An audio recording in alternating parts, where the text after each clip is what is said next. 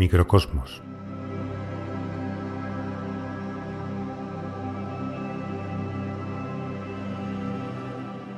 La realidad habla por boca del poeta.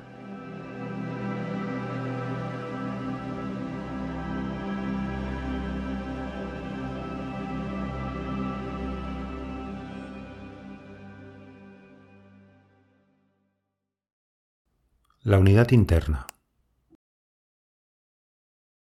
Hola, bienvenidos de nuevo a Microcosmos. En el episodio de hoy mmm, trataremos sobre la unidad interna. Yo soy Cloti y Jordi nos va a introducir en, en, la unidad interna. ¿Qué es la unidad interna, Jordi? Hola, ¿qué tal? Eh, bueno, hoy vamos a hablar de eso, de la unidad interna, que en el episodio anterior ya la habíamos mencionado Así que hoy vamos a desarrollar un poco, un poco más este tema. Bueno, cuando, cuando pienso, siento y actúo en la misma dirección, digo que mi acción es coherente. Pero si además de eso trato a los demás como quisiera ser tratado, digo que mi acción es válida y no solo coherente. Es decir, la acción válida produce un registro de unidad interna. Así que la unidad interna podríamos decir que es una experiencia, un registro de eh, cohesión, de cohesión que produce sensaciones de fuerza y de alegría, ya que en ella se unifica el pensamiento y el sentimiento con la acción. Va todo unido. Estos registros de, de unidad se corresponden con una especie de cohesión energética de la fuerza, de la que ya hemos hablado en, el primer episodio y en otras ocasiones. ¿no? Como vimos ahí, la, la energía psicofísica circula eh, libremente por todo el cuerpo y esta energía puede ser activada y dirigida a voluntad. ¿vale? Eh, los actos de unidad interna hacen que la energía converja, converja en una misma dirección, por lo que se produce una especie como de armonía energética. Mientras que los actos contradictorios, en los que pienso una cosa, siento otra y al final hago una tercera, esos actos contradictorios producen dispersión de la energía, producen fuerzas centrífugas, centrífugas que tienden a la desintegración del conjunto energético. Porque efectivamente cierta energía se va para un lado y otra se va para otro. Así que se produce, eh, con la contradicción, ese, ese fenómeno de, de dispersión, de, fuerza centrífuga, que es lo contrario de lo que buscamos con, con, la acción coherente, que es un registro de cohesión y de armonía. Bueno, eh, ¿cómo nos podemos acercar entonces a, este tipo de, de experiencias? ¿Cómo nos acercamos al registro de unidad? Al registro de unidad nos acercamos mediante un trabajo de, reflexión, de, requiere que nos paremos un poco a meditar en lo que estamos haciendo, nos encontramos seguramente con una situación en donde, tanto por la educación como por la sociedad en la que vivimos, la contradicción está, digamos, en la base de esta, de esta forma de vida que tenemos, porque muchas de las cosas que hacemos no son libres no las hacemos desde, desde lo que queremos realmente hacer, sino que muchas cosas las hacemos mm, para complacer, para agradar al grupo, para integrarnos en un sistema de valores. Y entonces, ¿qué ocurre? Que de alguna manera nos traicionamos también en nuestros sentimientos más genuinos. Uh -huh. eh, ¿Cómo hacemos para reeducarnos? ¿Cómo hacemos para empezar a, fortalecer la unidad interna. Primero, reconociendo en nuestra vida cuáles son los actos unitivos. ¿Cómo los reconocemos? Los reconocemos por el sabor que nos dejan, por el registro de la experiencia que nos dejan. Los volveríamos a repetir. Esta es una de las características esenciales nos sentimos muy satisfechos de haber realizado aquel acto y lo volveríamos a repetir y tiene la misma fuerza, la misma intensidad que cuando lo repetimos. No ha perdido para nada su valor y su, mm, su plenitud de, de acto significativo para nosotros. diferente de los actos contradictorios, que son aquellos que nunca volveríamos a repetir, de los que nos arrepentimos. Bien, reflexionamos y distinguimos este estos dos tipos de actos y empezamos a elegir los actos unitivos como un camino de liberación, como un camino de crecimiento interno. Hay, hay unos principios en la mirada interna expuestos por Silo que se llaman los principios de la acción válida, que son precisamente unas pautas para meditar, para reflexionar y para profundizar cada vez que nos encontremos con estas situaciones de la vida que requieren una decisión y que requieren mm, que acertemos y que sea realmente unitivo lo que hacemos. Entonces ahí es bueno pararse a reflexionar y tenemos esta guía, estos principios que ya los vamos a desarrollar en un episodio posterior. y, nos van a servir de, de guía en respecto al desarrollo de la unidad interna. Claro, sí, porque estos principios eh, son, creo que son 12, son 12 los, principios de, la acción válida y dan como para desarrollarlos y hablar de cada uno de ellos, ¿no? Porque estos principios actúan un poco como, como referencias, son como referencias a la hora de buscar ese registro de unidad en diferentes situaciones cotidianas. Es decir, tampoco hay que verlos como eh, normas a seguir, ¿no? como normas rígidas que hay que seguir, eh, porque de hecho eso produce contradicción al final. ese forzamiento a, hacer algo de determinada manera acaba produciendo contradicción. Entonces es más interesante eh, tenerlos en cuenta. Son como referencias que están ahí y uno evalúa en cada situación, en cada situación cotidiana con la que se, puede encontrar con la duda de cómo hago las cosas, ¿no? Eh, los principios pueden actuar como referencias a tener en cuenta. Entonces, lo que evalúo es el registro de, coherencia. Si hago de esta forma, ¿qué registro me deja? Si hago de esta otra, ¿qué otro registro me deja? Claro. Eh, se trata entonces de una referencia interna. Estos principios, lo, eh, lo novedoso, lo nuevo, es que proponen que lo que se debe hacer depende del registro que me produce a mí. La referencia es interna no debo hacer algo porque haya una norma social externa que me diga debo hacer las cosas así, sino que hago las cosas así porque internamente me produce registro de unidad.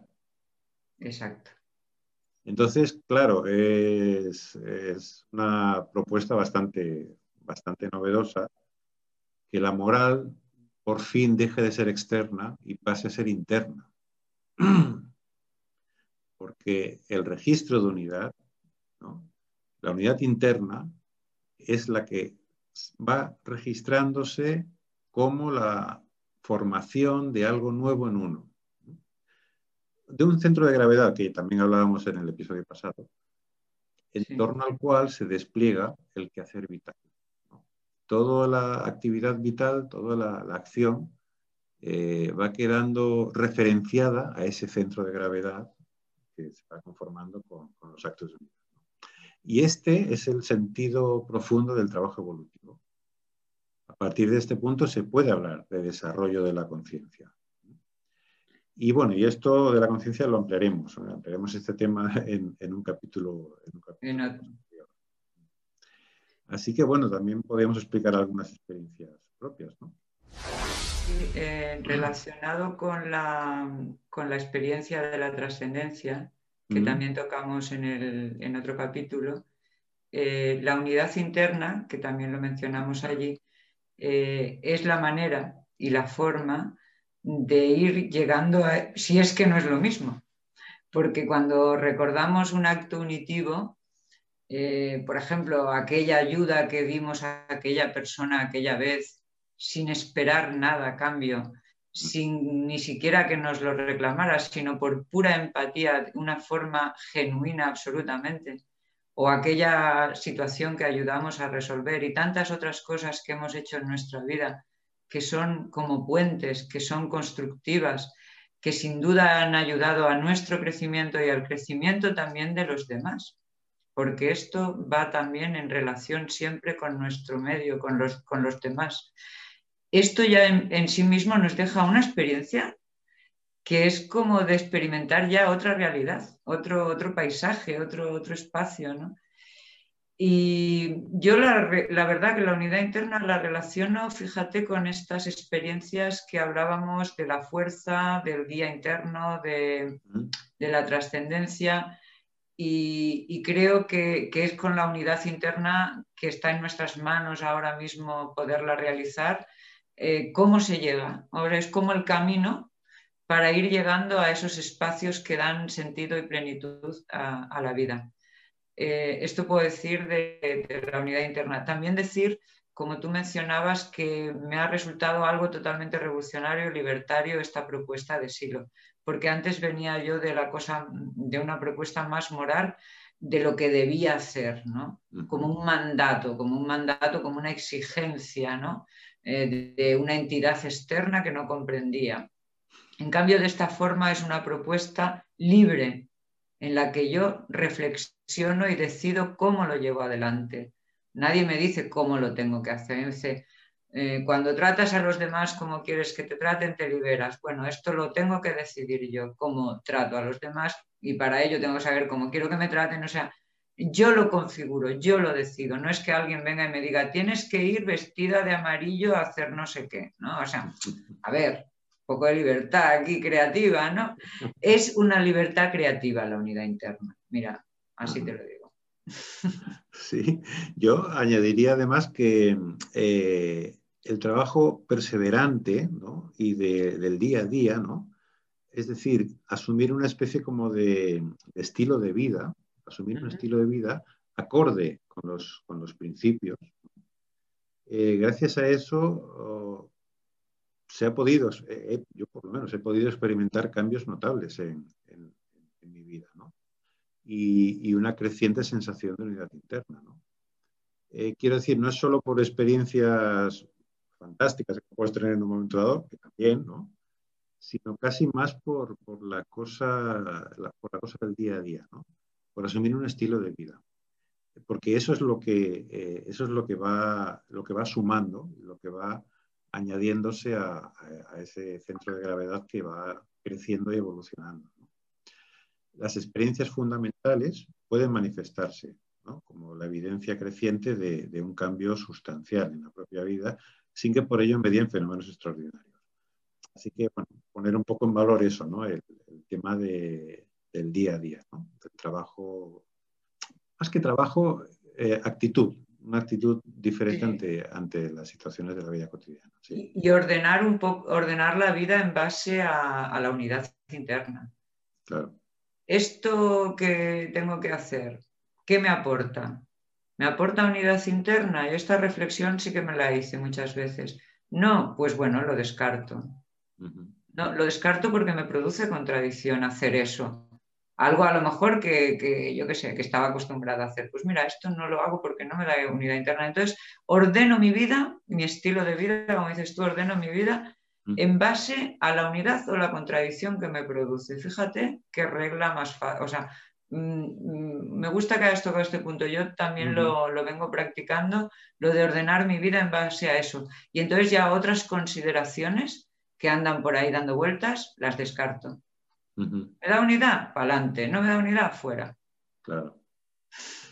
claro, y, además también es un tema que necesita, necesita de, cierta atención por nuestra parte. Quiero decir, no es una cosa que se va a dar mecánicamente, ¿no? Mm. Por sí sola, de manera espontánea, sino que le tenemos que poner un poquito de atención y un poquito de conciencia a lo que estamos haciendo. Que bueno, que de este tema de la atención y de la conciencia también hablaremos en otro, en otro episodio, pero, pero para, todos estos, eh, para todos estos temas se necesita, sí o sí, una mínima conciencia de lo que estás haciendo, darte cuenta de lo que estás haciendo y darte cuenta del registro que te produce lo que estás haciendo. Incluso, bueno, como tú decías, ¿no? Imaginar, si hago esto, ¿qué registro me va a dejar? ¿no? Si hago esto otro, ¿qué otro registro me va a dejar? ¿no? Y evaluar pero claro, todo esto debe ser eh, en base a un trabajo consciente, ¿no? Hay que ser consciente ante lo que a uno le pasa y, a lo que uno hace. Pero es que yo esto lo veo como la, verdadera meditación. La reflexión, porque se habla de meditación, hoy día está muy de moda. Bueno, meditación en base a qué? Medito sobre lo que hago con mi vida. No medito en el vacío. Medito sobre las acciones que realizo cada día, sobre lo que hago, sobre lo que hice, sobre lo que quiero hacer con mi vida. Mm. Y la herramienta principal para la meditación es la atención. Así que lo tocamos en otro momento. y, por hoy ya lo dejamos aquí. Ok. Y, nada. Pues Continuamos otro día con este tema, sí. Seguimos otro día. Muchas gracias. Muy bien. Que vaya muy bien. Hasta otra. Hasta otra.